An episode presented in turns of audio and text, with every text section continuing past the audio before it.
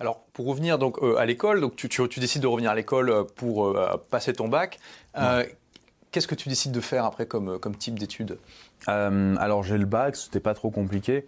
Et, franchement, le bac, anecdote, c'est même pas genre je révise une semaine ou deux avant, c'est le jour J, je vais dans les shots, j'ouvre le truc, je dis putain, il y aura pas assez le temps. Il reste une heure pour réviser les trucs. Sérieusement? Je suis enfermé dans les shots. T'as révisé une heure avant? Bah ouais, je dis je pourrais pas faire des anti-sèches et je, lisais les cours, je dis mais je comprends même pas ce que j'ai écrit.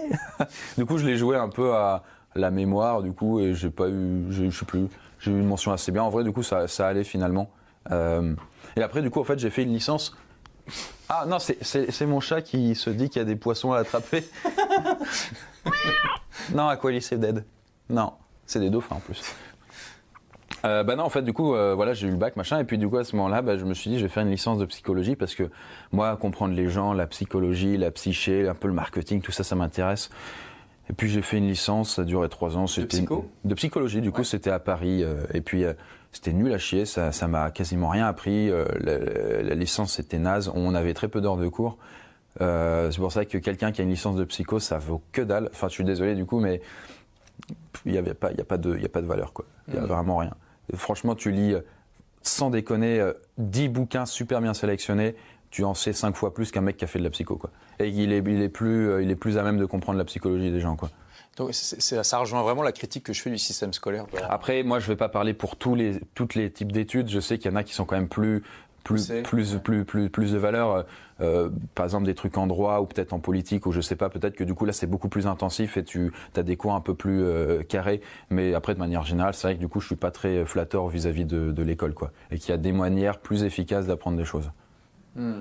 Bah, d'ailleurs, c'est ce que dit Elon Musk. Hein. il dit euh, finalement, euh, les études, c'est juste une manière parmi d'autres de télécharger de l'information en son cerveau. Ouais, et il dit probablement pas la plus efficace. Ouais, c'est ça. Et je sais, je sais plus si justement c'était dans ton bouquin. Tout le monde n'a pas la chance d'avoir raté ses études, mais euh, c'était justement, on parlait de l'école avant, genre dans les années 1800, 1700, où du coup c'était les élèves qui apprenaient Alors, aux C'était un type d'école effectivement qui s'appelait l'école communale. Ouais, c'était dans ton bouquin. Oui, exactement. Ouais, bah, c'est ça. Ouais. tout à fait. Et du coup, j'avais découvert ça et j'ai trouvé ah ouais. Oui, c'est un format différent où le prof repérait les meilleurs élèves dans, certaines matières et ces élèves-là allaient donner cours aux autres élèves. Ouais, bah ça c'est génial. C'était beaucoup plus interactif, mais en fait ça ça plaisait pas du tout au, euh, à l'Église à l'époque. En 1815, il y a l'Église catholique qui a dit que c'était un scandale parce qu'en fait ça enseignait aux élèves à être autonomes. Ils se disaient en fait ça crée une république dans chaque classe, alors que justement c'était le retour de la monarchie à ce moment-là. Et pour l'Église c'était euh, bah, ça s'appelait aussi son autorité. Mhm. Et donc en fait ils ont coupé les vivres de ces écoles-là et ils sont revenus à l'enseignement classique.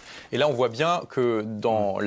Du système scolaire, tu vois aussi, c'est conçu pour aussi enseigner l'obéissance à l'autorité, le fait de pas être trop créatif, euh, de pas être trop iconoclaste. Et les gens comme toi, là, on en a un excellent euh, exemple. Les gens comme toi, s'y retrouvent pas du tout. C'est pas, pas fait pour pour les gens justement qui euh, pensent différemment, qui sortent des sentiers battus, qui pensent en dehors de la boîte. Ouais, mais carrément, ouais, c'est ça, ouais. C'est que l'école de base, ça a été conçu pour. Euh, mais tu le disais très bien dans ton bouquin, hein, ça me revient du coup le fait que du coup, on a besoin d'avoir des ouvriers dociles pour résumer un peu la chose.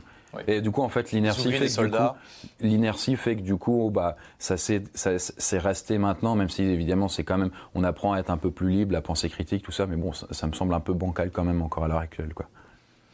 Et, donc, là, là tu avais quoi? Tu avais 22 ans, 23 ans quand tu as eu ton diplôme de psychologie? Euh, plutôt pas plus, genre, 25. 25, ok. Genre parce qu'en vrai, du coup, comme j'ai, genre j'ai redoublé et tout, j'ai fait une année bizarre et tout. Enfin, du coup, je perdais des années par-ci par-là et puis bon. Mais du coup, ah, j'étais un peu âgé quand même pour avoir une licence. Donc 25 ans, tu as, tu as ta licence de, de, psychologie et tu te rends compte que... Euh, ou 24, mais enfin oui, c'est dans ces eaux-là. Voilà, et tu te rends compte que ça vaut pas grand-chose. Ah, ça vaut rien du tout, hein, vraiment. Et, et que as, quelque part, tu as perdu du temps. Oui et non, bah oui, après, oui, oui, d'une certaine façon, oui. Si j'étais tombé sur des trucs peut-être comme euh, apprendre à, bloguer ou à faire des, formations sur le blogging, tout ça, peut-être que ça m'aurait aidé, ça m'aurait donné des pistes. Mais du coup, j'avais que des bouquins, des trucs un peu vagues, donc j'avais pas trop de pistes. Et un peu par chance, d'une certaine façon, YouTube, euh, je m'étais remis en question, je me suis dit, pas euh, il y a la monétisation qui apparaît, je vois que les gros youtubeurs, ils commencent à gagner leur vie. Du coup, je me suis dit, euh, j'ai vraiment dû me remettre en question. Et là, j'ai changé la façon dont je faisais mes vidéos pour avoir des trucs plus rapides, plus intenses, plus, punchy, plus dans ce que les gens ils peuvent être amenés à aimer, et pas juste moi. Et du coup, j'en ai fait un rythme très régulier de une par semaine. Et ça a payé ses fruits au bout de plusieurs mois. Merci d'avoir écouté ce podcast. Si vous l'avez aimé, est-ce que je peux vous demander une petite faveur? Laissez un commentaire sur iTunes pour dire ce que vous appréciez dans le podcast tout simplement. Ça aidera d'autres rebelles intelligents comme vous à trouver le podcast et puis à être inspirés tous les jours ou presque par lui. Merci et à très vite pour de nouvelles aventures.